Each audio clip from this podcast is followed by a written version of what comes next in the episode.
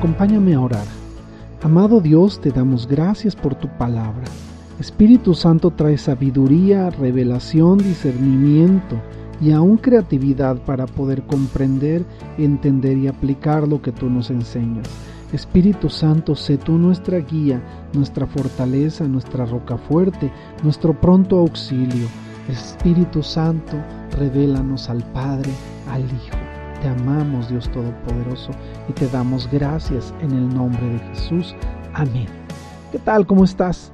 Continuamos con nuestro estudio de Salmos. Estamos culminando el Salmo capítulo 78.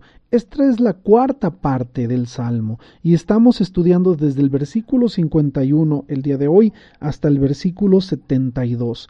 El día de ayer, en la tercera parte, nosotros comprendimos lo importante que es eh, conservar entender y guardar la palabra de Dios. Y a través de esa palabra entendemos lo que ha sucedido con el pueblo de Israel y cómo muchos se han apartado. Sin embargo, Dios nos invita a acercarnos a Jesús y a confiar en Él y a través de el sacrificio que Él hizo podemos vivir una vida de salvación ser salvos. Hoy terminamos nuestro salmo, Salmo capítulo 78, y comenzaré leyéndolo del versículo 51. Dice, hizo morir a todo primogénito en Egipto, las primicias de su fuerza en las tiendas de Cam, hizo salir a su pueblo como ovejas, y los llevó por el desierto como un rebaño, los guió con seguridad de modo que no tuvieran temor, y el mar cubrió a sus enemigos, los trajo después a las fronteras de su tierra santa, a este monte que ganó su mano derecha, echó las naciones de delante de ellos, con cuerdas repartió sus tierras en heredad, e hizo habitar en sus moradas a las tribus de Israel, pero ellos tentaron y enojaron al Dios Altísimo y no guardaron sus testimonios, sino que se volvieron y se rebelaron como sus padres, se volvieron como arco engañoso, le enojaron con sus lugares altos y le provocaron a celo con sus imágenes de talla. Lo oyó Dios y se enojó, y en gran manera aborreció Israel. Dejó por tanto el tabernáculo de Silo, la tienda en que habitó entre los hombres, y entregó a cautiverio su poderío y su gloria en mano del enemigo. Entregó también su pueblo a la espada, y se irritó contra su heredad. El fuego devoró a sus jóvenes, y sus vírgenes no fueron loadas en cantos nupciales. Sus sacerdotes cayeron a espada, y sus viudas no hicieron lamentación. Entonces despertó el Señor como quien duerme, como un valiente que grita excitado del vino, e hirió a sus enemigos por detrás, les dio perpetua afrenta, desechó la tienda de José y no escogió la tribu de Efraín, sino que escogió la tribu de Judá, el monte de Sión al cual amó. Edificó su santuario a manera de eminencia, como la tierra que cimentó para siempre. Eligió a David su siervo y lo tomó de las majadas de las ovejas, detrás las paridas lo trajo, para que apacentase a Jacob su pueblo y a Israel su heredad, y los apacentó conforme a la integridad de su corazón, los pastoreó con la pericia de sus manos. Sabes, Dios nos está llamando algo nuevo. Dios nos está enseñando la historia a través de este salmo. ¿Qué es lo que sucedió con el pueblo de Israel? De ahí sacó, de Egipto lo sacó, lo llevó a una tierra prometida. Y a través de llevarlo a esa tierra prometida, ellos llegó el momento donde se olvidaron.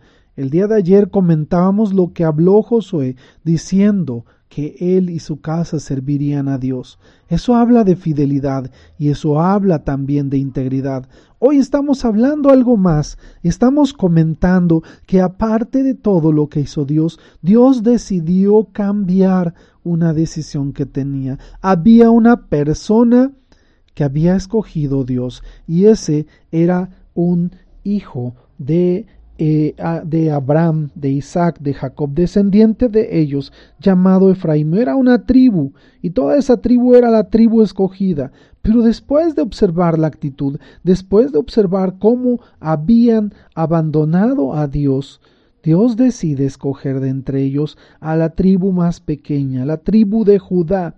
Y de la tribu de Judá hay un hombre muy especial que Dios lo mencionó como eh, un hombre conforme a su corazón. Y ese fue David, el rey David, que de principio comenzó siendo un pastor de ovejas, pero su corazón lo llevó a hallar gracia delante de Dios. Y a través de la gracia que halló David fue escogido de entre muchos.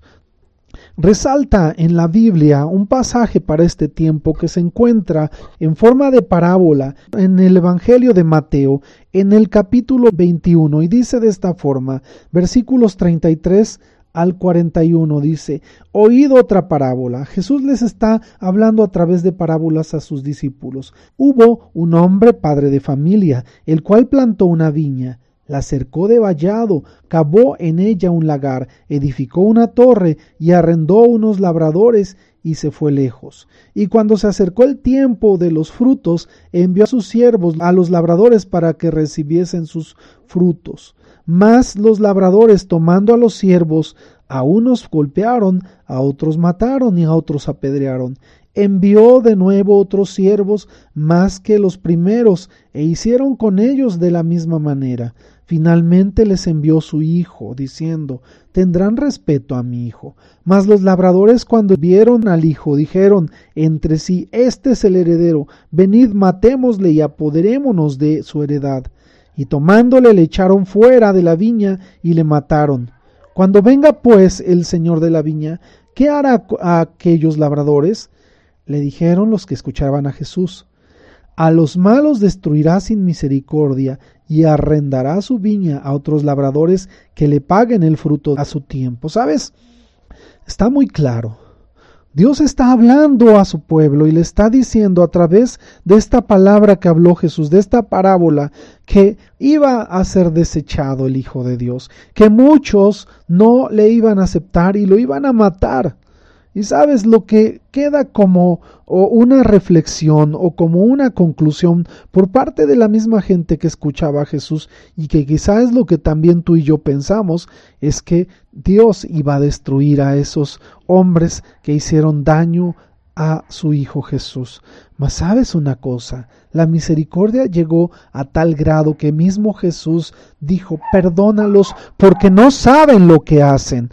Y en este tiempo Dios nos está llamando a que gocemos de esa misericordia. Él es Jesús, Jesús es el Hijo de Dios y es aquel que tuvo misericordia de nosotros, que nos enseñó que a los enemigos hay que eh, bendecirlos y no maldecirlos. Y muchos de nosotros, a través de esa maldad de los hombres, de los fariseos, que en aquel tiempo sacrificaron a Jesús, a través de eso nosotros hicimos daño. A través de eso nosotros fuimos como esos viñadores, como esos hombres labradores que estaban eh, eh, a cargo de esa tierra y que la descuidaron. Este es un tiempo de entender, de ser entendidos, que durante mucho tiempo nuestras generaciones han cometido errores garrafales, han estado y han dado la espalda a Jesús al único Salvador. Sin embargo, llega la oportunidad a nosotros para que podamos